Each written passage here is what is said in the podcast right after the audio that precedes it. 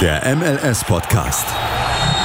Die Major League Soccer mit Daniel Rupp, Vincent Kurbel und Anne Meyer auf meinsportpodcast.de.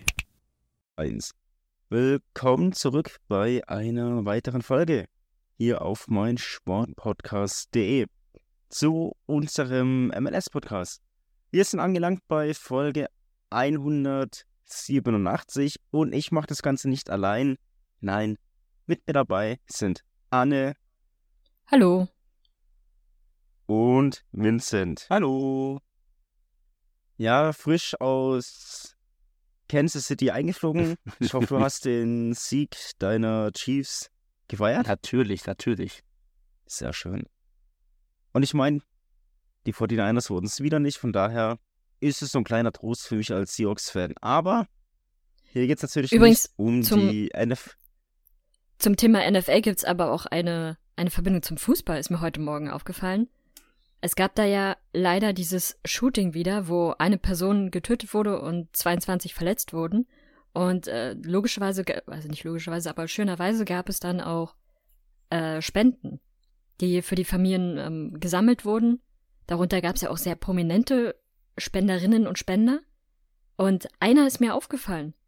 Äh, Gianluca, Lu- äh, Gianluca äh, Busio hat auch gespendet. 5000 Dollar. Für die Verstorbene. Oder für die Familie der Verstorbenen. Richtig cool. Also coole Das Aktion. ist natürlich eine schöne Story. Er kam hier von Sporting Kansas City, ist dann nach Italien zu Venezia FC. Venezia, nach Venedig gewechselt. So viel dazu. Wir haben ein paar Themen für euch natürlich vorbereitet. Um es mal kurz zu fassen, es kam die Woche Trikots raus, wenn wir drüber reden.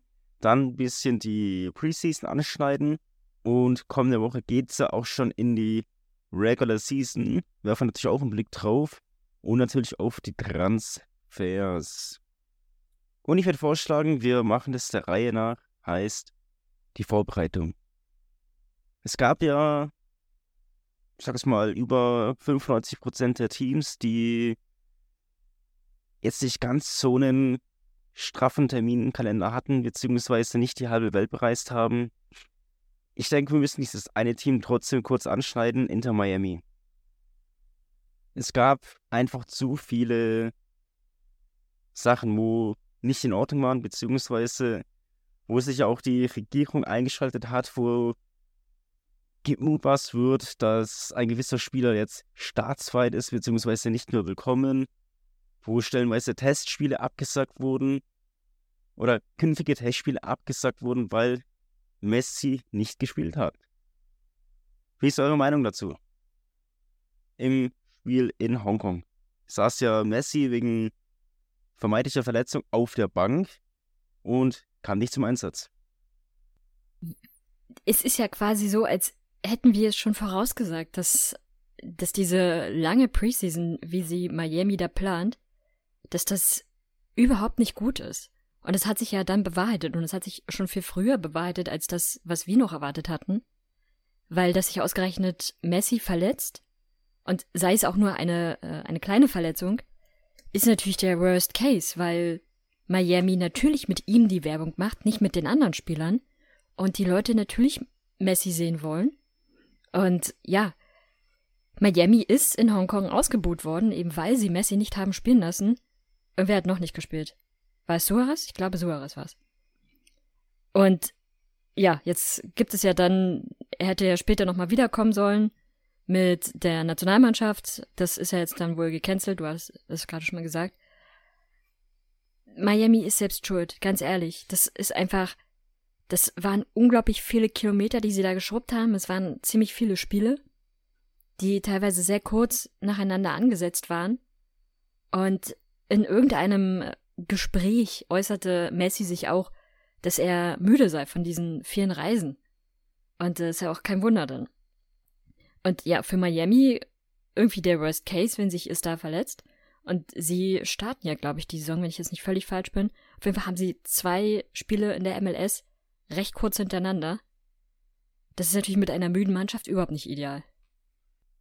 Zum Vergleich mal, Inter Miami hat über 20.000 Meilen auf sich genommen für die komplette Preseason-Tour, was ja jenseits von irgendwelcher Realität ist. Wenn man sich mal vorstellt, 20.000 Meilen in zwei, drei Wochen, das ist halt einfach too much. Ich meine, eine SG Eintracht Frankfurt zum Beispiel im Herzen Europas, wie sie sich ja immer nennen, die haben vielleicht in den letzten fünf Jahren so viel Meilen oder Kilometer auf sich genommen und das muss halt was heißen.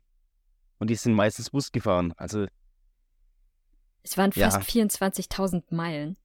Im Vergleich ja, dazu, die, die anderen MLS-Teams haben roundabout, je nachdem natürlich, wo sie ihre Preseason veranstaltet haben, um die 7000 Meilen. Also am Beispiel der Red Bulls weiß ich es, da sind es 6710 Meilen, weil sie zweimal in Florida äh, Trainingswochen hatten und dafür dann dahin geflogen sind. Und so in etwa wird es bei den anderen MLS-Teams auch sein. Da ist es ja immer so, die haben eine Woche an irgendeinem Ort, wo sie einen Vertrag haben, meistens innerhalb der USA, ihre, ihre erste Preseason-Woche, dann irgendwie zwei Wochen später nochmal die zweite. Deswegen kommt man da auf so roundabout 6.000 bis 8.000 Meilen, was ja für die USA irgendwie nicht wenig überraschend ist. Ja, und jetzt spielen sie am Donnerstag ihren Season Opener. Natürlich, wer hätte gedacht, Inter Miami zu Hause gegen Salt Lake. Jetzt sind wir mal gespannt, ob die 24.000 Meilen was gebracht haben oder ob man am Ende auf der Strecke geblieben ist, wenn es um Playoffs geht. Aber klar, bis zu den Playoffs ist es noch über ein halbes Jahr, da macht man sich ja jetzt noch keine Gedanken.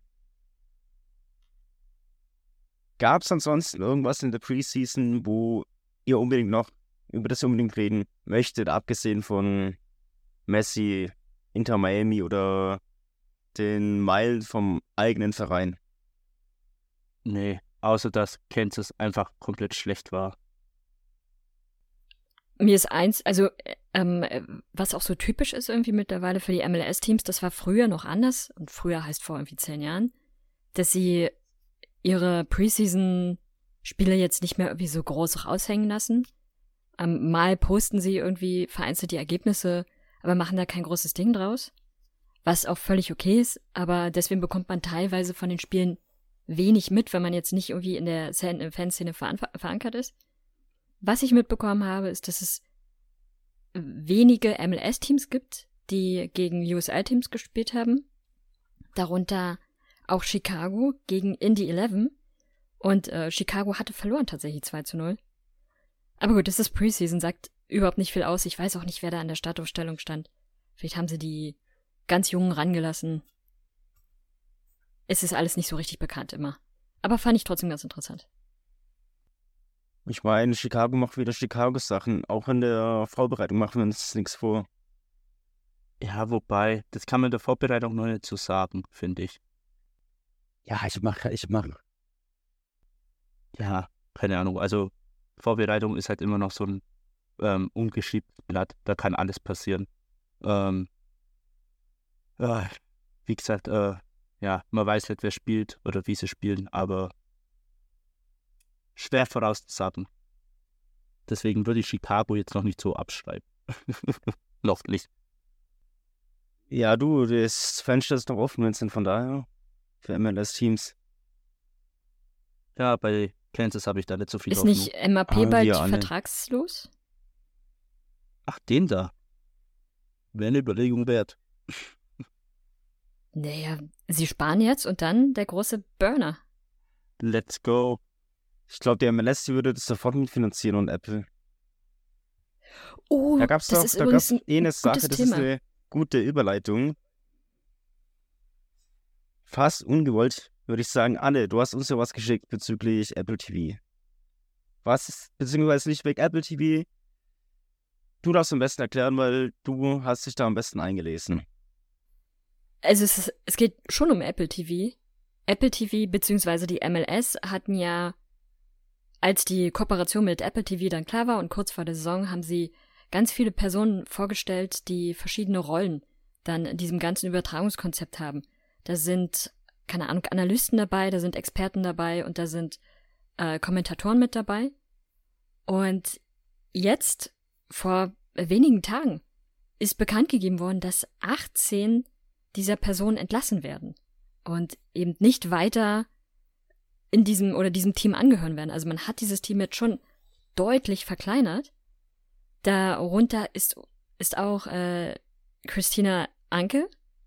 Man kennt sie als Schiedsrichterin und Frau von Ted Anke, die als Analystin dort immer gearbeitet hatte und von der es oder über die es sehr, sehr viel positives Feedback gab. Für sie persönlich, glaube ich, wird es gar nicht so schlimm, weil, so wie ich gehört habe, hat sie oder konzentriert sie sich gerade sehr auf die USL. Aber da waren auch andere Namen mit dabei, die durchaus einen guten Job gemacht haben, aber es scheint so, als wenn man bei der MLS da jetzt ordentlich einsparen will. Deswegen hat man verschiedene Formate eingestellt. Gut, es kann natürlich auch sein, dass die wenig Zuschauer hatten, aber da war doch das ein oder andere Format mit dabei. Dieser MLS-Talk zum Beispiel, der eigentlich immer ganz gute Zuschauerzahlen hatte und sehr beliebt war, der jetzt ebenfalls mit eingestellt wird. Also, es wirkte zumindest so, als müsse man bei der MLS da jetzt ein bisschen sparen. Und ganz böse Zungen würden behaupten, vielleicht hat's mit dem Messi-Deal zu tun. Aber so die böse Zunge. Die super böse. Nein, also ich finde, ihr unterstellt hier Apple TV irgendwie, was du denn der MLS, das Der MLS können wir unterstellt alle man nicht das. beweisen. Ja, ich meine, Apple, die werden natürlich jetzt in der Saison nicht mehr Einnahmen generieren durch irgendwie mehr Interessierte von Messi, die die Spiele natürlich regelmäßig sehen wollen. Bin ich sehr gespannt, wann die Spiele laufen werden, zu welcher Uhrzeit. Ob die für den europäischen Markt gut sind oder für den argentinischen, mal schauen.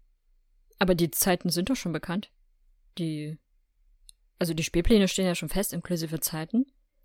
Was übrigens noch interessant ist, zum Thema Miami, und ich glaube, also dann habe ich für heute mein Miami-Feuer verschossen. Man hat bei Miami festgestellt, ganz überraschend, ich weiß gar nicht, also wie die überhaupt darauf gekommen sind, dass ihre Kaderkosten zu hoch sind. Und sie müssen jetzt einsparen. Und da gibt es jetzt verschiedene? Spieler, die ein wenig um ihren Job bangen, beziehungsweise um ihr Geld bangen, weil sie befürchten, dass sie jetzt doch nochmal runtergerankt werden, was das Gehalt angeht. Da hat man sich vielleicht ein wenig verkalkuliert, ganz überraschenderweise, nachdem man viele teure Stars gekauft hat. Aber wir fragen uns ja eh die ganze Zeit, wie Messi, äh, Messi sag ich schon, wie Miami das macht, dass sie sich so viele Stars kaufen können und dass das trotzdem noch funktioniert. Also ich glaube, da wird sich am Kader noch mal was ändern oder da werden wir noch die eine oder andere Überraschung in den nächsten Wochen erleben. Also, ich sage mal so viel, den Gregore von Miami würde ich nehmen. Ist ein guter Mittelfeldstratege. Ich weiß tatsächlich nicht, ob das alles schon bekannt gegeben ist mit dem Plan und so weiter. Ähm, für den März, ganz kurz, Spielplan Miami, 10.30 Uhr, 10 Uhr, 7 Uhr, 7 Uhr, 12.30 Uhr. Und dann geht's weiter ab April, 1.30 Uhr, dann mal 2.30 Uhr, dann durchgängig 1.30 Uhr bis Mitte Mai, dann mal 4.30 Uhr, dann wieder 1.30 Uhr und so weiter. Also ich glaube schon, dass die nochmal überarbeitet werden, die Uhrzeiten oder die Anschlusszeiten. Na gut, ich die kann mir sind nicht halt für vorstellen, dass die MLS in dem ersten Monat fast jedes Spiel auf eine humane Uhrzeit deckt für den europäischen Markt und dann bis Ende der Saison nur noch zwei Spiele. das Problem ist aber, glaube ich, also für, sie mögen dann zwar für den europäischen Markt ganz nett sein, aber für den amerikanischen Markt sind sie dann halt echt schlecht. Weil wenn du die Spr Spiele zu früh ansetzt, jetzt beispielsweise Samstagnachmittag, dann können die Leute das auch nicht sehen, weil sie noch arbeiten sind, weil sie selbst auch mit ihren Clubs unterwegs sind. Also musst du dann halt Ja, irgendwie die Entscheidung treffen. 20, 30 oder ich, ich sag mal so 22, 30 ist, glaube ich, die beste Uhrzeit, weil ist für den amerikanischen Markt 16, 30 oder 13, 30, dann passt es. Oder du machst es halt an einem Sonntag um 18 Uhr, keine Ahnung. Also Sonntag 18 Uhr ist ja in Amerika eh so ein Football-Sonntag. Zumindest jetzt bis September nicht. Und da kannst du damit eigentlich auch theoretisch die Lücke füllen. Also es Ja, aber es, gäbe Also schon Sonntag- einen. Sonntag 18 Uhr wäre halt Sonntag 12 Uhr in den USA. Weiß ich nicht, also irgendwie. Klar, an Ja, einem es Sonntag ist- geht es das vielleicht eher noch. NFL-Spiele stellen meist um 19 Uhr. Aber an, an einem Samstag abwarten. Würde ich sagen, wir warten mal ab, was die MLS macht. Ich meine, ich will auch Miami nicht zu viel Aufmerksamkeit schenken. Da ist der Club mir einfach zu egal, beziehungsweise zu unsympathisch. Ähm, eine Sache habe ich aber trotzdem noch. Es gab ja kurz das Gerücht, ich weiß nicht, wie es mit dem Transfer ausschaut, Vincent, vielleicht weißt du da mehr. Es gab irgendeinen argentinischen Jugendspieler oder U20, vielleicht ist er auch schon U20, der scheinbar irgendwie Angebote aus Europa abgelehnt hat und zu Inter Miami wechseln will, würde oder so, keine Ahnung. Ja, davon habe ich auch gehört. Aber ich glaube, also wir checken den Namen, aber ich glaube, der ist vom Tisch, weil Inter Miami kann die Kaderkosten nicht decken. Von daher. Ja, das stimmt allerdings. Ähm, ich habe jetzt gerade nachgeguckt, das ist Federico Redondo, ähm, 21 Jahre, ist U23-Nationalspiel von Argentinien und spielt im defensiven zentralen Mittelfeld. Ja, das kann sich Miami locker leisten. Ne? Also die, die Zahl mit Luft und Liebe. Ja, mit 9 Millionen Marktwert, easy peasy. das geht schon. Nee. Also ich denke mal, der ist jetzt auch runter vom Tisch. Aber ja, wäre ein interessanter Spieler gewesen, aber ich glaube, das macht jetzt aktuell keinen Sinn. Ja, schauen wir mal. Der hatte Angebote also aus ich- Europa? Waren es denn gute Angebote? Also von relevanten Teams? Rheinland Wolfsburg. Ja. Oh, oh, wow. Wir Ja, machen okay. eine kurze Pause. Außer du willst noch was dazu sagen zu Redondo. Nö. Ich habe gerade mir überlegt, Bayern könnte ich noch nachvollziehen, dass man, dass man die ablehnt, weil das Risiko, dass er nicht spielen darf, zu hoch ist. Wolfsburg, okay, ist vielleicht nicht der attraktivste Club. Aber wenn, Die Stadt ist hässlich, Wolfsburg zumindest. ja, ja, das auf jeden Fall. Aber wir wissen ja nicht, von welchen Clubs er noch Angebot hat. Naja, Bayern investiert keine Millionen in dich und würde dich doch nicht verleihen oder so, von daher. Aber wie gesagt, wir machen eine kurze Pause. Wir sind dann gleich wieder für euch da. Hier auf meinsportpodcast.de. Hey, Malte Asmus von meinsportpodcast.de hier. Ab März geht's weiter mit unseren 100 Fußballlegenden. Staffel 4 bereits. Freut euch auf Zlatan Ibrahimovic, Michel Platini, Cesar Luis Minotti, Paolo Maldini, um nur mal vier zu nennen. Und bis wir mit der vierten Staffel kommen, hört doch einfach noch mal rein in die bisherigen drei Staffeln. Ronaldinho, Sepp Meyer, Gary Lineker, Lothar Matthäus und viele weitere warten da auf euch. 100 Fußballlegenden. Jetzt überall, wo es Podcasts gibt. Eins. So, willkommen zurück. Hier nach unserer kurzen Pause zu unserem MLS-Podcast. Vincent, hast du auf Aufnahme geklickt? Immer, sehr schön. Nicht, dass es, also nicht, dass du das irgendwie vergisst oder so. Das würde ich dir niemals unterstellen, aber ich erinnere dich nur gerne an deine leichte Demenz. Ja. Thema Trikots. Ist ein bisschen lang jetzt vielleicht, oder könnte ein bisschen länger werden, ich weiß. Schnappt euch da draußen einen Tee, einen Kaffee oder auch nur ein Wasser, je nachdem, was ihr präferiert. Lehnt euch zurück, denn jetzt diskutieren wir über die Trikots der MLS-Saison. Ich würde vorschlagen, wir ziehen das Ganze nicht in die Länge, weil das könnt ihr dann später auf Twitter nachlesen, unser Ranking von 1 bis 29. Ich denke, wir gehen die einfach so ein bisschen im Schnelldurchlauf durch, beziehungsweise sagen, was uns an dem Trikot gefällt oder halt nicht gefällt. Yes. Wir fangen von hinten an. Wer will den Anfang Du machen? meinst mit dem allerhässlichsten? Also Ja. die Flop 3 kommen jetzt sozusagen. Die Flop 3. Okay. Ich habe auch drei hinten. Ich habe sogar vier Ja, hinten. Von daher Aber immer die drei schlechtesten. Dann fange ich an. Okay, dann fangen wir erst mit dem den allerschlechtesten fangen wir an und dann so hocharbeiten. Oder fangen wir mit dem drittletzten an und dann das Schlechteste am Ende. Nee, das Allerschlechteste als erstes. Ihr nehmt einfach alle drei Trikots. Achso, alle drei. Okay, gut. Dann Anne, hau raus. Also mein allerschlechtestes ist auf jeden Fall Miami. Einfach die Frechheit, dass es ein rosa Trikot für 194 Dollar ist. Kann nicht sein. Die Earthquakes kommen direkt danach, weil es ist ein weißes Trikot mit roten Streifen an der Seite. Für den gleichen Preis. Und dann, da gibt es quasi ein Kopf-an-Kopf-Rennen zwischen Toronto und DC United. Toronto auch quasi ein weißes T-Shirt, da sind nur so ein paar graue Formen mit drin. Weiß ich nicht, also finde ich jetzt nicht besonders attraktiv. Und äh, ja, DC United hat da irgendwie, keine Ahnung, Formen mit reingebracht und versucht, die so 3D-mäßig darstellen zu lassen. Das sieht halt aus wie Ende der 90er jemand, der seinen Windows Sperrbildschirm oder ja doch den, den Bildschirm hat, im Pausenmodus diese komischen Formen hat einblenden lassen. Keine Ahnung, was da der Praktikant wieder gemacht hat. Äh, Vincent, du? Ich bin gerade kurz ein bisschen schockiert, aber gut.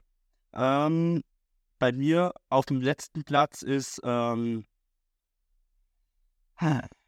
habe ich Salt Lake City tatsächlich platziert.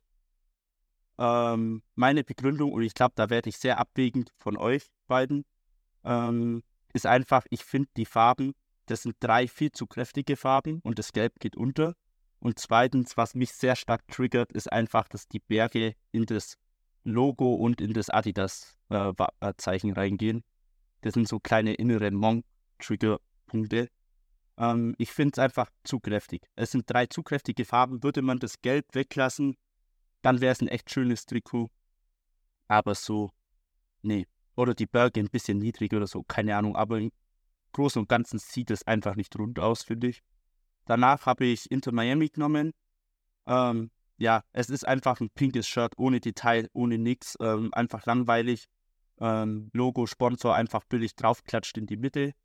Was da auch noch sehr triggert, finde ich, ist, dass das Inter Miami Logo so nah am Sponsor ist, aber das Adidas Logo über dem Miami Logo hat so einen fetten Abstand.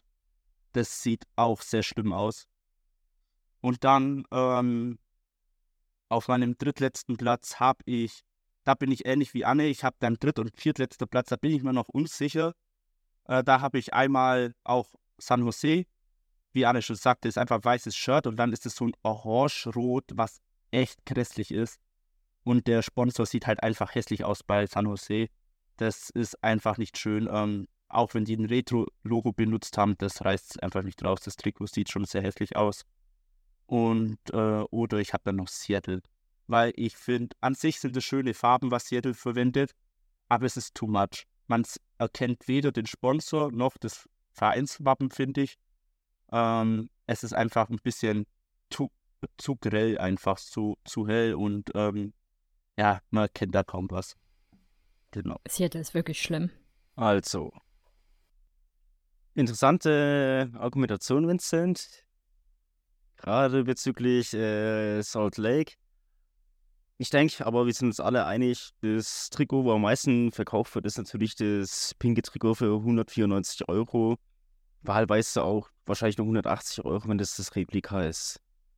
Aber, also jetzt ganz ehrlich, ich weiß nicht, wer im Front Office von Inter Miami, Philadelphia oder auch von Portland auf die Idee kam, die Logos in die Mitte drauf zu klatschen.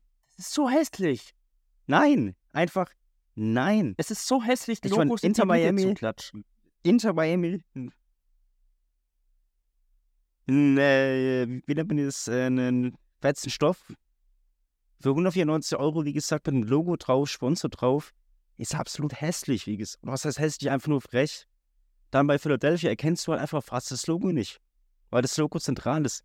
Mach das doch oben rechts und oben links wie die letzten Jahre. Da hast du so viel schönen Platz bei Philly. Und Timbers auch. Also, auch wenn ich Portland nicht mag, das Trikot ist ja eigentlich genial, aber der Tatsache geschuldet, dass ich Inter Miami unten habe und äh, Philadelphia, weil halt einfach das Trikot hässlich gemacht wurde durch das Logo, habe ich auch die Timbers unten hingepackt. Das sind meine drei Flop-Trikots der Saison.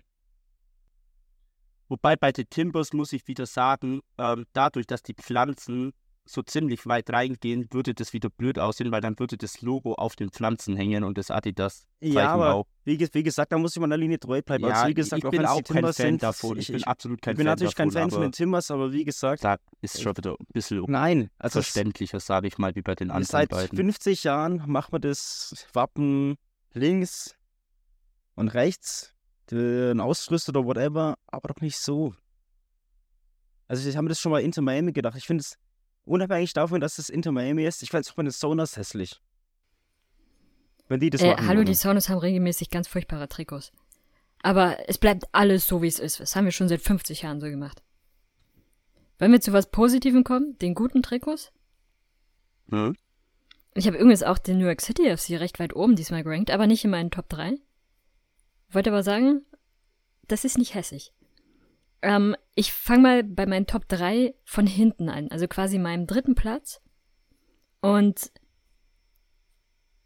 an sich bin ich da noch nicht ganz entschlossen. Also im Prinzip alle, die bei mir auf Note 2 stehen, könnten, ne, fast alle, könnten, äh, könnten mein dritter Platz werden. Ich habe mich dann aber letztendlich doch für die Red Bulls entschieden, weil sie ein, ein Trikot entworfen haben, was an die Metro-Stars erinnern soll.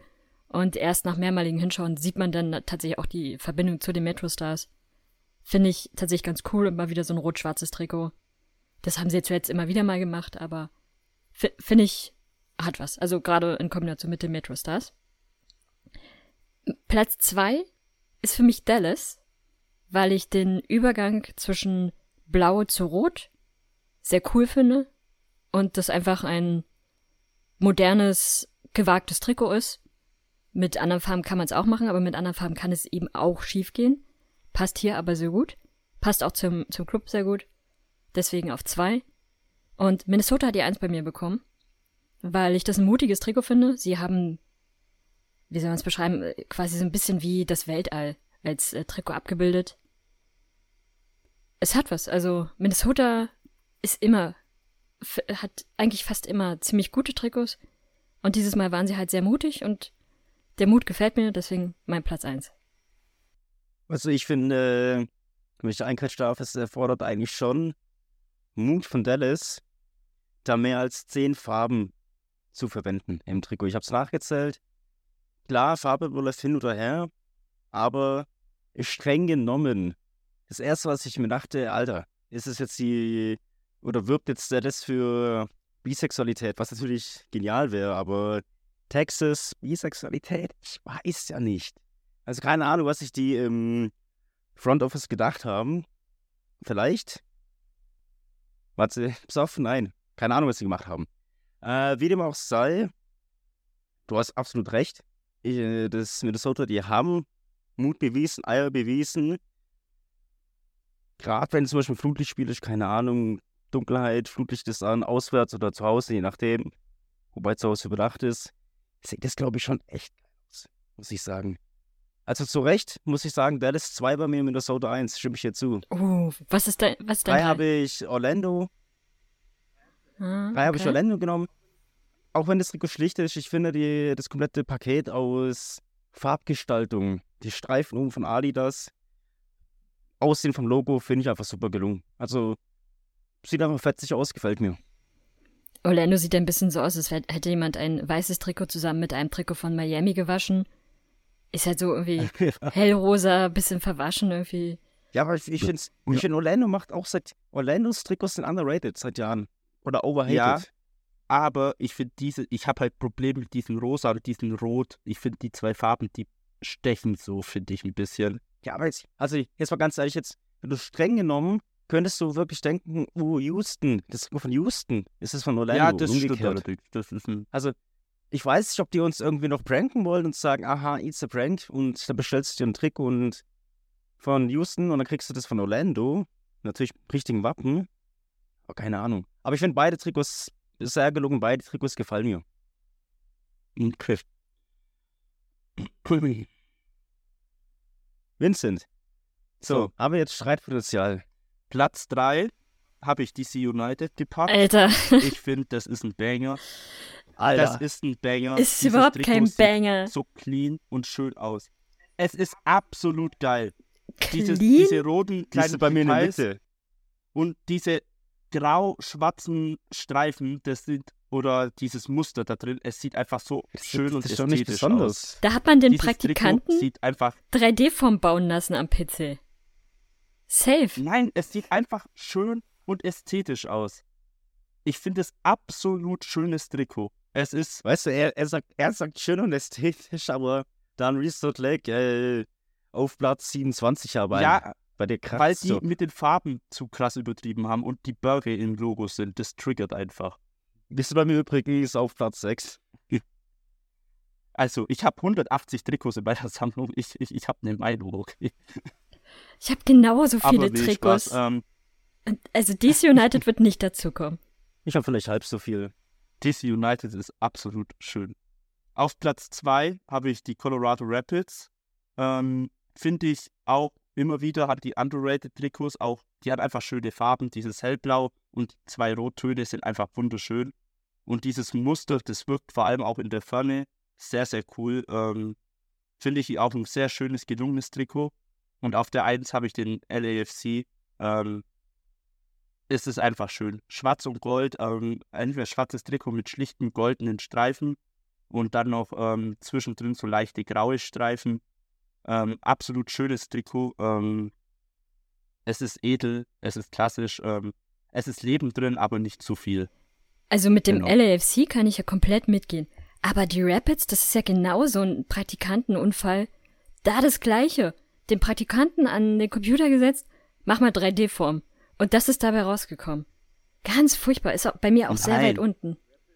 Rapids sind bei mir Top 10, Das ist richtig schön. tatsächlich. Ähm, LAFC gehe ich eigentlich auch nicht mit. Die habe ich ein äh, bisschen vor Dinges gerankt. Bisschen vor DC United, ein Platz vor DC United. Ähm, reden wir mal über die eigenen Teams. Äh, Vincent, wo hast du das Sporting eingerankt? Äh, Sporting ist äh, auf Platz 6 bei mir.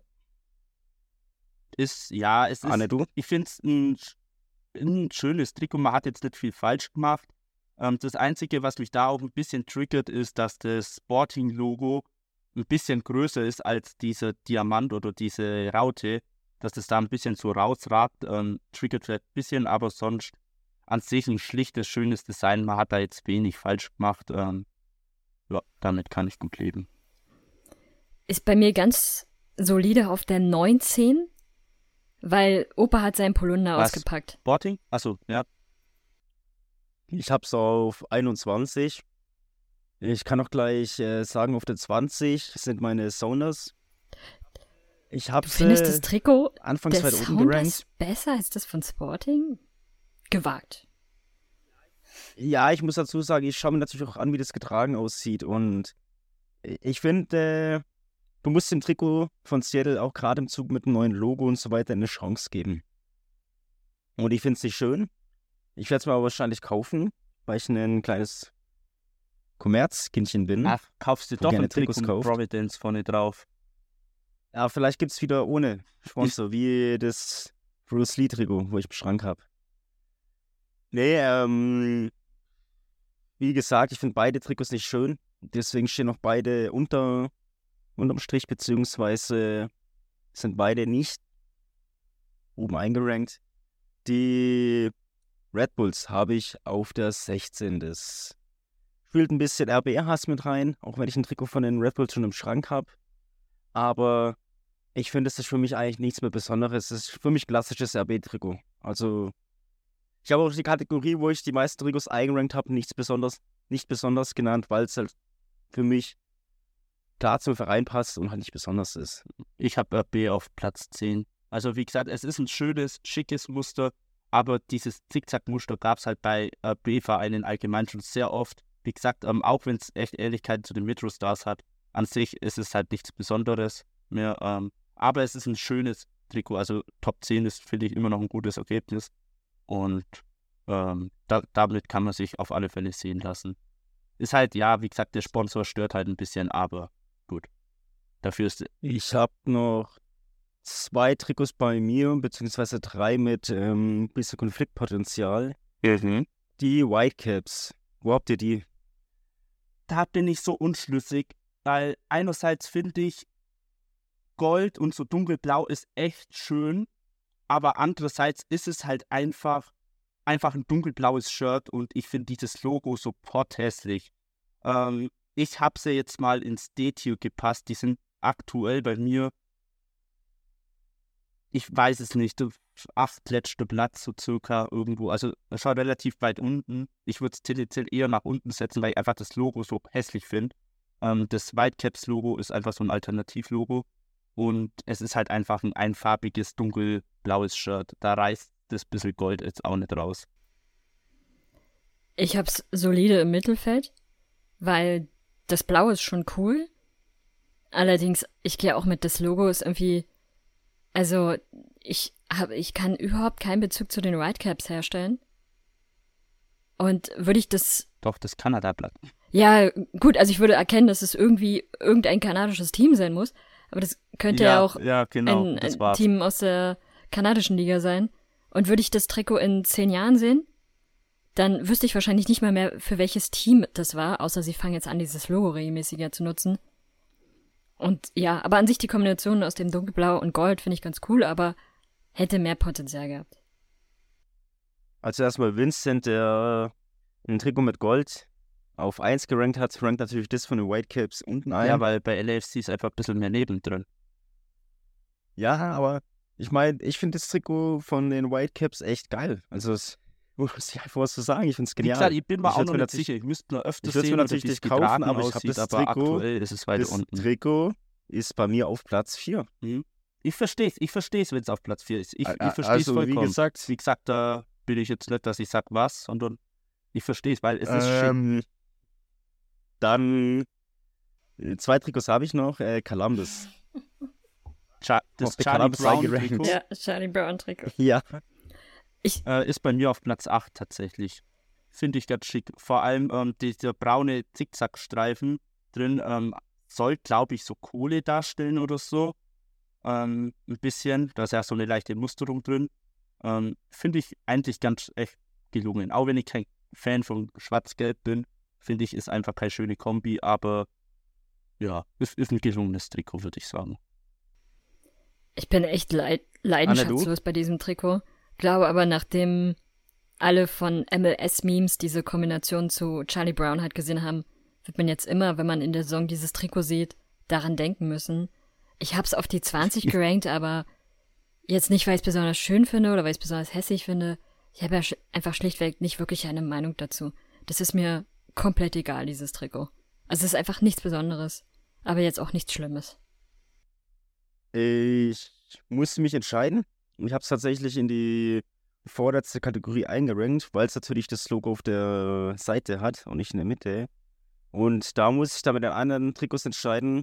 Gut, wenn ich mir jetzt eins von beiden kaufen müsste, welches würde ich mir kaufen? Und dadurch, dass Schwarz-Gelb bei mir eine No-Go ist, weil ich generell die Farbe absolut hässlich finde, ist halt Columbus ist es ja bei mir weiter unten.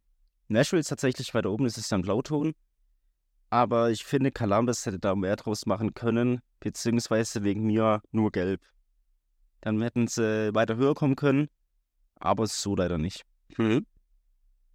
Und dein drittes Trikot? Mein drittes Trikot, wo es eventuell ein paar Konflikte geben kann, beziehungsweise ich mache die immer einen Aufwasch, weil das sind bei mir eigentlich der Reihe nach, weil die alle drei gut gelungen sind, sind Atlanta, Montreal und Charlotte. Die sind bei mir auf der 7, 8 und 9. Also, ich kann dir sagen, äh, Charlotte und Atlanta sind auch direkt hintereinander bei mir. Und Montreal ist ein Tier höher. Also, Montreal habe ich solide auf die 5 gepackt. Finde ich ein richtig schönes, gelungenes Trikot. Ähm, kann man nicht sagen. Jetzt muss ich kurz zählen. 5, 6, 7, 8, 9, 10, 11. Charlotte auf 12 und Atlanta auf 13. Ähm, bei Atlanta, wie gesagt, ähm, von der Ferne sieht es echt schick aus.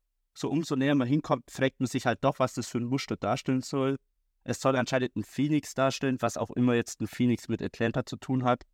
Ähm, aber ich würde sagen, es gehört noch zu der oberen Hälfte der schöneren Trikots der MLS. Und äh, eins davor habe ich ähm, Charlotte gerankt. Es hat schöne, erfrischende Farben. Ähm, ich finde nur, dass das Dunkelblau unten ein bisschen zu krass ist, weil die Farben oben sind halt alle relativ hell und dezent gehalten und dann unten das Blau, das drückt zu stark. Aber an sich, ähm, ja, schöne Farben, auch schön gelungen, finde ich ganz erfrischend. Also Charlotte habe ich auf 6. Finde ich, also ist, ist ein gut gelungenes? Trikot. Äh, ein bisschen, äh, ein bisschen was Neueres, ja. fand ich. Atlanta und Montreal habe ich beide direkt nacheinander und habe ich beide in die Kategorie von Columbus äh, gepackt. Also Kategorie überhaupt nicht hässlich, aber jetzt auch kein Trikot, wo ich sagen würde, muss ich unbedingt kaufen.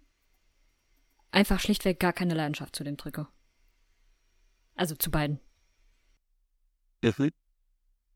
Ich hätte tatsächlich. Habt ihr noch ein Ich hätte auch Trikot? noch mal zwei. Ähm, habe ich vorher schon mal angekündigt. Ein Trikot, ähm, ich habe es mit einem Kumpel da gerankt. Er hat es, glaube ich, ganz unten in die, eine der letzten zwei Kategorien rein. Ähm, ich habe es ziemlich weit oben. Und es würde mich mal interessieren, wie ihr das findet, nämlich das Trikot von New England. Wo habt ihr das? Auf vier. Die Boston Tea Party feiert ja Jubiläum dieses Jahr. Ich find's Mhm. tatsächlich, das ist jetzt kein super mutiges Trikot, aber das ist ein sehr solides Trikot mit ein paar kleinen interessanten Details. Und ich find's ganz ansehnlich. Ja, also ich glaube, da verstehen wir uns, weil ich habe es auch auf Platz 4. Sehr gut. Ähm, 24. wow. Du gehst dann eher Richtung mein Kumpels. Ja. Okay, und Nee, wie gesagt, das Trikot ist für mich jetzt nicht schön. Also, da wurde für mich viel zu viel irgendwie. Hier, die Streifen mussten nicht sein, auch wenn es Boston Tea Party ist, schön und gut, aber hätte ich sein müssen. Ohne die Streifen vermutlich eine Kategorie höher. Aber ohne die Streifen wäre es ein blaues Trikot mit roten Ärmeln. Ja, aber dann mach einfarbige Streifen. Ich finde irgendwie, dass die Streifen, die haben was. So dieses leichte Wellenmuster und dann dieses stärker und dünner. Das hat irgendwie eine schöne Wirkung und ich finde auch, die Farben harmonieren. Und wie gesagt, Anne hat es ja schon gesagt, so Tea Party, auch, ähm, es hat auch irgendwie diese Farben eben von New England oder halt von der Region einfach, Boston und so. Und ähm, mich erinnert es auch ein bisschen an die Uniformen von ähm, der, den Engländern. So, die hatten ja auch ein bisschen so diese Uniformen mit dem Rot und diesem Blau. Es, es passt einfach so. Es sind schöne Farben und die passen auch zur Geschichte. Ähm, man hat es schön reingebracht, auch mit, dem, mit den Streifen. Ich finde das ein schönes, gelungenes Trikot. Aber, wie gesagt, ähm, Daniel hat es vorhin ja schon mal gesagt, äh, so im Laufe der nächsten Wochen, äh, äh, der nächsten Woche so, ähm, werde ich auf Twitter und Instagram einfach mal unsere ganzen Rankings ähm, posten. Und dort äh, könnt ihr dann sehen, welch in äh, jeden einzelnen Platz, äh, welches Trikot wir da draufgepackt haben. Ähnlich wie letztes Jahr, wenn ihr es gesehen habt. Und ähm, da könnt ihr auch mal gerne eure Meinung dazu schreiben. Wir packen auch mal den Link zu der Tierlist in die Videobeschreibung. Dann könnt ihr auch mal selber eure Tierlist erstellen und uns mal gern dort verlinken und die posten. Ähm, oder uns einfach per DM schicken. Da sind wir auch mal gespannt, wie ihr so die Trikots einstuft diese Saison. Wenn ihr da draußen Fan von Minnesota seid, dann stimmt ihr uns wahrscheinlich zu, dass das Trikot das Schönste ist. Kein Thema. Naja. Das Coole ist tatsächlich, die weißen Punkte sind ja Sterne. Weißt du, ob ihr das wusstet? Ja, gut, was Von sonst das, im das, Weltall. das heißt ja äh, Stern nach das Trikot im Deutschen. Und normalerweise hadert man ja, hole ich mir jetzt mein Authentic-Trikot, hole ich mir jetzt mein Replika-Trikot, aber gerade als Minnesota-Fan oder generell als Lebender in Minneapolis ist es jetzt eigentlich egal, ob du dir das Replika kaufst oder das Authentic, weil mehr Sterne als auf dem Trikot wirst du nicht haben. Ich glaube, wir brauchen eine Pause. Okay. Wir machen eine kurze Pause und sind dann gleich wieder für euch da, hier auf meinsportpodcast.de. In rund 40 Folgen habt ihr mich jetzt schon sagen hören, I want to tell you about the Beatles. Ich habe euch die Geschichten zu ihren Alben und ihren Songs erzählt, euch ihre wichtigsten Wegbegleiter und Vertraute vorgestellt und natürlich die Orte, die für die Bandgeschichte eine wichtige Rolle spielten. Habt ihr die drei bisherigen Staffeln schon durchgehört? Nein? Na, worauf wartet ihr dann noch? Rein in den Podcatcher eurer Wahl und einfach mal losgehört. Und folgt gerne auch unserem Instagram-Kanal iwtty-Beatles Podcast. Eins. Wir sind wieder da bei unserem MLS-Podcast auf meinsportpodcast.de. Vincent, Ja, ich weiß, dass du die Border Stick schaust. Mhm. Und ein Name, der wird vermutlich in den letzten Wochen keinem entgangen sein, egal ob er Trash-TV schaut oder sonst Bei irgendwas Trash macht. TV weiß man schon, wer es Von ihm ist. ist dann die Mhm. Rede. Äh, Max Wilshere, der ist tatsächlich in die Borders League gedraftet worden. Ähm, um noch nebenbei zu sagen, es sind noch ein paar andere ehemalige College-Spieler dabei. Ähm, und Wilshere ist bei den Potatoes und da relativ gut unterwegs, würde ich mal sagen. Also er hat schon ein paar Törchen drauf, ich glaube drei insgesamt. Ähm, ja, Für alle, die die Borders League nicht kennen, es ist ein kleines Projekt, Art Hallenturnier von Lukas Podolski und Mats Hummels. Könnt ihr auf Twitch anschauen, alternativ auf YouTube. Aber Max Wilschrey war bei uns zu Gast in einer Podcast-Folge, darauf wollte ich eigentlich hinaus. Wer leider nicht zu Gast war, wenn du das hörst, Julian Engels, bitte melde dich. Wir wollen Gäste. der auch bei der Borders League dabei ist, by the way. Eben, korrekt. Aber hier geht es natürlich nicht um die Borders League. Ich wollte das nun kurz natürlich anschneiden, weil das an sich natürlich Fußball ist. Ein paar Ex-College-Spieler, Amerikaner spielen dort. Von daher kann man das anschneiden. Gedraftet wurden zwar äh, ein paar Spieler nicht, beziehungsweise die Spieler, die wir jetzt nennen werden, aber dafür transferiert. Wer möchte das Wort ergreifen von euch? Ich nehme mal an, bei den Transfers darf ich reden. Meinst du, Wenn du auf die Aufnahme gedrückt hast, darfst du reden. Ah, scheiße, da war ja was. Oh Mann. Ähm, zum, einmal, äh, zum einen hat ja Kaspar Brutschalko die MLS verlassen, ist von Chicago zum Partnerverein FC Lugano gewechselt. Ähm, dann gab es auch für Anne einen Neuzugang mit Dennis äh, Jenga, äh, junger norwegischer Rechtsaußen. Ich weiß nicht, Anne, kannst du zu dem noch ein bisschen was sagen? scheint Potenzial zu haben. Also, irgendwie haben die Red Bulls dieses Mal es sehr mit dem Norden Europas. Mal schauen, aber junger Spieler, sage ich erstmal nicht nein. Naja, immerhin holt ihr jemanden, ne? Dann äh, gab es noch äh, einen Wechsel von Orlando, nämlich die haben sich Luis Muriel von Atalanta Bergamo aus Italien geholt. Ähm, 32-jährige kolumbianische Mittelstürmer. Ja, ich denke mal, die meisten werden den Namen bestimmt schon mal gehört haben. Äh, hat bei Florenz, Sevilla gespielt, Atalanta Bergamo eben, äh, Udine. Also ist ein bisschen rumgekommen ähm, und zu seiner Primetime, ich würde mal sagen, das war so um 2020 rum oder so, war er auch relativ gut dabei. Ähm, dann gab es noch äh, den Wechsel von äh, Matt Crooks, ein englischer offensiver Mittelfeldspieler, der zu Salt Lake City gewechselt ist für eine Million Euro, ist 30 Jahre alt. Ähm, also Salt Lake kann auch Spieler verpflichten, wie wir jetzt hören. Ähm, ja, mal schauen. Ähm, dann hat Chicago den Vertrag von Jairo Torres aufgelöst, was mich sehr wundert. 23-jähriger mexikanischer Rechtsaußen. Ähm, vor zwei Jahren noch für 5 Millionen oder 5,5 Millionen verpflichtet. Jetzt ähm, Vertrag gekündigt.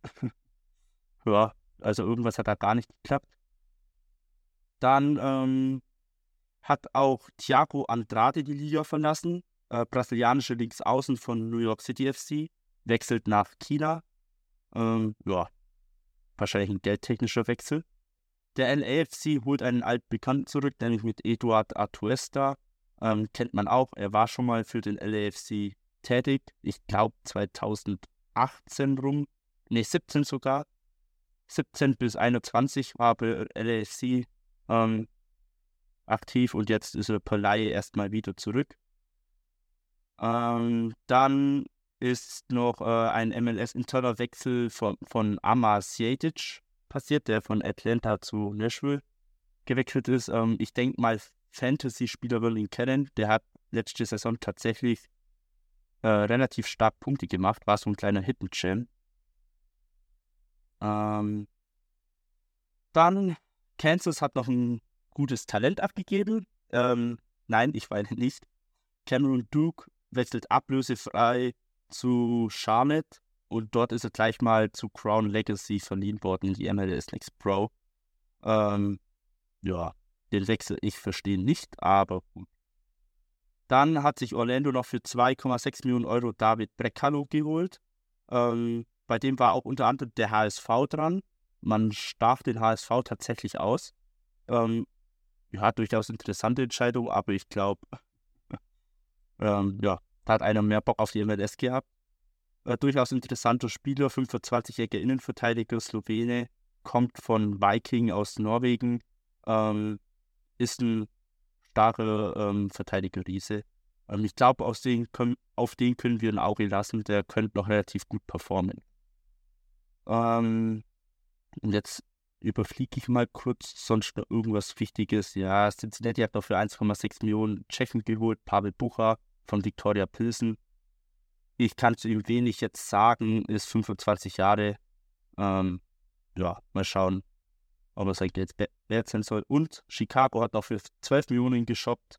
Hugo Kürpers, ähm, belgischer Mittelstürmer, ist 27 Jahre, also in seinem besten Alter, hat in Belgien tatsächlich sehr stark getroffen, ähm, immer über 10 Tore geschossen.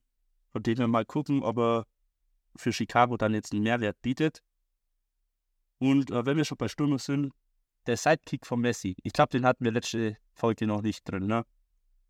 Er ist gewechselt.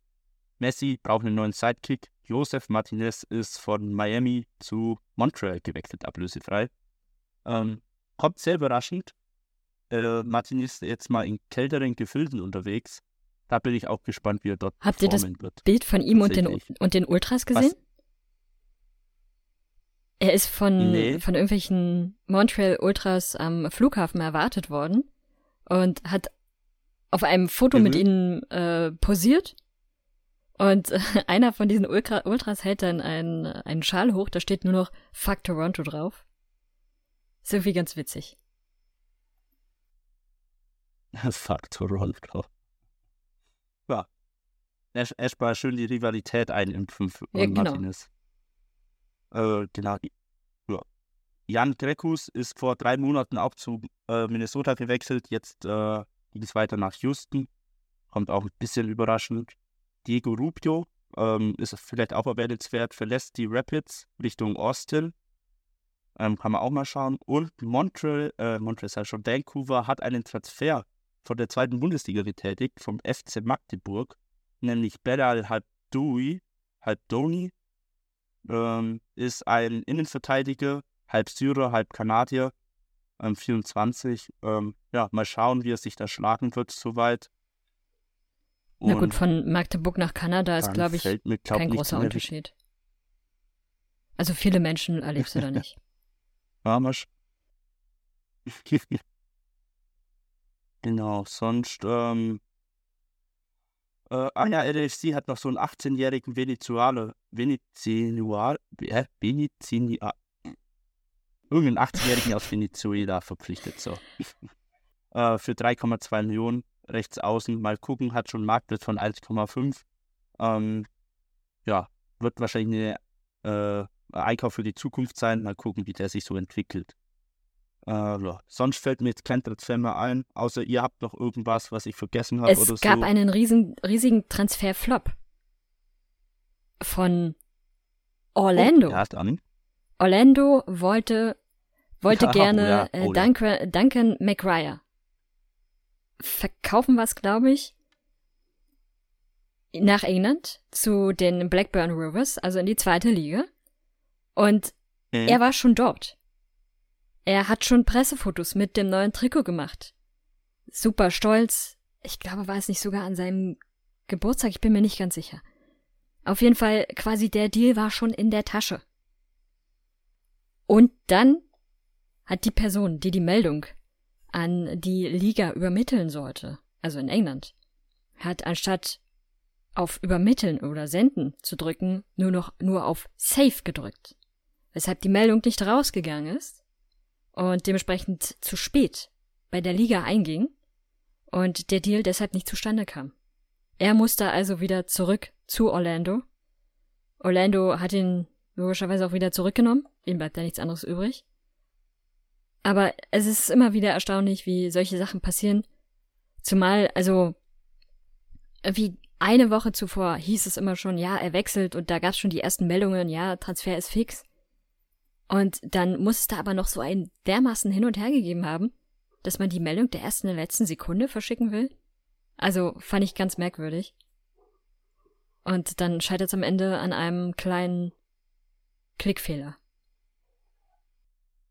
Tja, so schnell geht's manchmal. Was würdet ihr sagen, wenn du das für den Transfers durch bist, welcher Verein hat so die beste Transferphase getätigt? Also, ich habe jetzt, wie gesagt, auch die Preseasons nicht so verfolgt und wie er trainiert hat, gespielt hat und so, aber so rein von den Namen her würde ich sagen, muss man, glaube ich, Colorado ganz oben erwähnen, dass die einen echt guten Job gemacht haben in der Preseason. Ähm, wie gesagt, hört euch dazu die Folge letzte Woche, glaube ich, an. Ähm, da haben wir ausführlicher drüber gesprochen. Ähm, sonst muss man sagen, an sich hat Chicago auch gute Transfers gemacht, von den, äh, auch von den Namen von den Spielern wie Körpers, finde ich, ist ein starker Stürmer. Aber sie haben auch in der Verteidigung gut zugelegt. Die Frage ist halt, wie wird ein Chicago performen? Ähm, können sie daraus Profit machen und endlich mal gut performen? Ähm, an sich haben sie ihre Baustellen geschlossen. Ähm, also sie haben einen guten Stürmer und haben die Verteidigung gemacht. Äh, von dem wir, ja, mal gucken.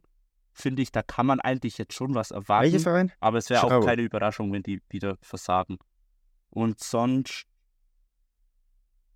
naja, die schlechteste Transferphase hat Kansas. So. Ich würde sagen, Orlando hatte gut, oder? Was hat Orlando Cruz verpflichtet? Einen Innenverteidiger, Außer den, den Verteidiger. einen norwegischen Ja. Innenverteidiger, äh, von Palmeiras, einen Linksaußen. Die haben unseren Ex-Captain Lodero geholt. Und das reicht eigentlich, weil Orlando hat ein festes Fundament, da musst du ja nicht, beziehungsweise nee, ja. Du musst ja nicht jedes Mal. Das verstehe ich auch bei Miami nicht. Du holst sehr viele Spieler, äh, sehr viele Spieler, anstatt die äh, Stellschrauben, die du hast, zu verbessern. Und das hat Orlando in meinen Augen mit am besten gemacht. Die hatten ein kleines Defizit in der Innenverteidigung, haben das ausgebessert, haben einen ablösefreien MLS-Veteran bekommen mit Lodero und auch so noch ein paar Spieler geholt für die Breite und das reicht. In meinen Augen. Also mehr brauchen die nicht. Orlando spielt, glaube ich, sogar eh CONCACAF Champions League, wenn mich nicht alles täuscht. Mhm. Korrigiert mich, wenn ich falsch liege. Von daher ist es eigentlich die optimalste, also nicht die optimalste Transferperiode, aber echt eine, auch eine gute gewesen, die wir nicht außer Acht lassen dürfen. Weil die sind für mich so ein bisschen unterm Radar tatsächlich dieses Jahr. Das war eh, um Übergang zu machen zu meinem Hot Take, dass Orlando dieses Jahr eskalieren wird. Weißt du, was Man ist? ja sagen, die waren ja die letzten Jahre schon relativ gut Ja, aber immer dabei. Ich sag mal so, aber Orlando ja, haben, wird am Ende der Saison Top 3. Ist mein Hot Take. okay, das ist ein Hot Take. Was ist euer Hot Also Take? ich äh, boah. Äh, Vor Spiel 4 gebe ich eh nie Hot Takes ab, weil die ersten drei Spiele, wir wissen, sind eh Anarchie. aber dafür gibt es Und ja das. Problem ist, dass beispielsweise, wenn man sich jetzt nur auf die Transferphase konzentriert oder die Preseason mit dazu nimmt, dann finde ich, sagt es trotzdem immer nicht sehr viel aus. Chicago ist da immer ein schönes Beispiel für, weil sie das ja regelmäßig machen. Kaufen für sehr viel Geld verschiedene Spieler ein. Und dann denkt man immer so, oh, die Saison könnte es endlich klappen. Dann gehen sie aber doch wieder mit, mit Äh, erhobenen Segeln deutlich unter. Von daher, selbst wenn die Transferphase für ein Team gut ist, man weiß nie, wie die Spieler zusammen matchen. Ich kann mir schon vorstellen, dass beispielsweise die Rapids es zumindest in die Playoffs schaffen werden dieses Jahr. Allerdings das ist eine Überraschung. Was durchaus auch eine Steigerung zu dem wäre, was sie sonst so erleben. Allerdings, weiß ich, also gerade in der MLS, finde ich, ist, äh, ist das immer sehr schwer hervorzusehen, wer denn da am Ende tatsächlich zündet, weil da noch so viele andere Faktoren eine Rolle mitspielen. Dann kommt ja noch hinzu, einige haben noch eine zusätzliche Belastung mit der CONCACAF Champions League. Dann kommt der US Open Cup ja auch noch mit dazu. Und es wird sich erst zeigen. Und die Saison, finde ich, ist mal relativ lang. beziehungsweise sehr viele Spiele in einem recht kurzen Zeitraum. Ich finde es in der MLS immer recht schwierig. Das zeigt sich erst, äh, wirklich erst so nach vier, fünf Spielen, in welche Richtung es gehen kann. Und selbst das heißt immer noch nicht so viel. Weil man ja ganz oft erlebt, dass in der ersten Saison oder der ersten Saisonhälfte ein Team richtig stark ist und dann plötzlich einbricht. Bei den Refs beispielsweise letztes Jahr fand ich, war das sehr deutlich zu sehen. Also, klar muss man jetzt irgendwie auch nennen, wenn sie die besten Transferphasen haben, dass Chicago und Colorado ziemlich gut performen werden. Ähm, ich werde aber als Hot Take, glaube ich, nehmen, ich werde wieder Houston auswählen und einfach sagen, dass die auch in die Top 3 kommen werden. Ähm, zumindest ins, Con äh, ins Conference Final und dann eventuell sogar ähm, die ins MLS Final kommen und in der Champions League tatsächlich auch sehr gut performen. Ähm, ich werde da einfach weiterhin dran glauben. Ähm, an sich haben die keine krassen Abgänge gehabt und haben auch zwei Transfers, glaube ich, getätigt, wo ich sage, ja, die sind gut. Ähm, ähnlich wie bei Orlando, man hat das Nötigste gemacht. Und ich werde einfach mal. Der Vorteil bei Houston ist ja, wenn es am Ende nicht zutrifft, aber Orlando richtig krass performt, kannst du immer sagen, ich habe die Trikots verwechselt. Sorry, ich meinte ja Orlando. Wenn ihr da draußen die Folge angehört habt und denkt, Mensch, ich habe jetzt richtig Bock auf die MLS-Saison, ich bin richtig heiß. Wir haben noch zwei kleine Sachen für euch. Einerseits unser Tippspiel auf Kicktipp. Könnt ihr kostenlos mitmachen. Ist lediglich eine Anmeldung erforderlich, aber die ist wie gesagt kostenlos. Habe ich verlinkt in der Beschreibung, auch auf Social Media. Und wenn ihr denkt, hm, gibt es in Amerika nicht immer sowas wie Fantasy Football oder im Basketball Fantasy? Auch da haben wir was für euch. Und zwar über die MLS-Seite haben wir auch unsere eigene Fantasy-Gruppe. Da könnt ihr auch beitreten. Auch völlig kostenlos. Im Gegenteil, ihr könnt sogar am Ende, wenn ihr weltweit der Beste seid, jetzt nicht bei uns in der Gruppe, sondern komplett der Beste seid, könnt ihr, glaube ich, sogar eine Kleinigkeit gewinnen. Aber die Angabe mhm. ohne Gewähr. Wenn ihr Bock habt, mit uns zu reden, die Spiele gemeinsam anzuschauen, zu einer humanen Uhrzeit, tretet gerne unserem Discord bei. Auch den haben wir in der Beschreibung verlinkt. Alle weiteren Infos findet ihr wie immer auf den sozialen Medien. Twitter, News slash MLS, Supporters Germany. Genau so heißen wir auch auf Instagram, MLS Germany. Auf Facebook sind wir auch noch vertreten für die Menschen, die das noch nutzen. Wie Anne zum Beispiel. Dort heißen wir. US Soccer News? US Soccer News. US Soccer News. Perfekt. Wenn ihr eine Tierlist habt von einem Trick oder irgendwelche Ideen, Vorschläge, über die wir mal reden sollen, lasst es uns gerne wissen. Wir freuen uns über jedes Feedback. Wir verabschieden uns. Wir freuen uns auf die erste Woche. Auftaktspiel, wie gesagt, Miami gegen Salt Lake. Werden wir wahrscheinlich nicht gemeinsam anschauen, aber dafür Crew gegen Atlanta bzw. LAFC gegen Seattle. Ich werde mir auf alle Fälle das Spiel meiner Sodas anschauen. Wenn auch mit ein bisschen Verspätung, also wenn ihr in den Discord kommen wollt, seid ihr herzlich eingeladen. Ich verabschiede mich. Wir hören uns wieder. Bis dahin. Bye bye. Man sagt übrigens, der Preis für das bye. Fantasy, für den Fantasy-Sieg sei ein Testspiel von Miami in Hongkong. Also viel Erfolg. Wie baut man eine harmonische Beziehung zu seinem Hund auf? Puh, gar nicht so leicht. Und deshalb frage ich nach, wie es anderen Hundeeltern gelingt, beziehungsweise wie die daran arbeiten. Bei Iswas Dog reden wir dann drüber. Alle 14 Tage neu mit mir, Malte Asmus und unserer Expertin für eine harmonische Mensch-Hund-Beziehung, Melanie Lippisch. Iswas Dog mit Malte Asmus. Überall, wo es Podcasts gibt.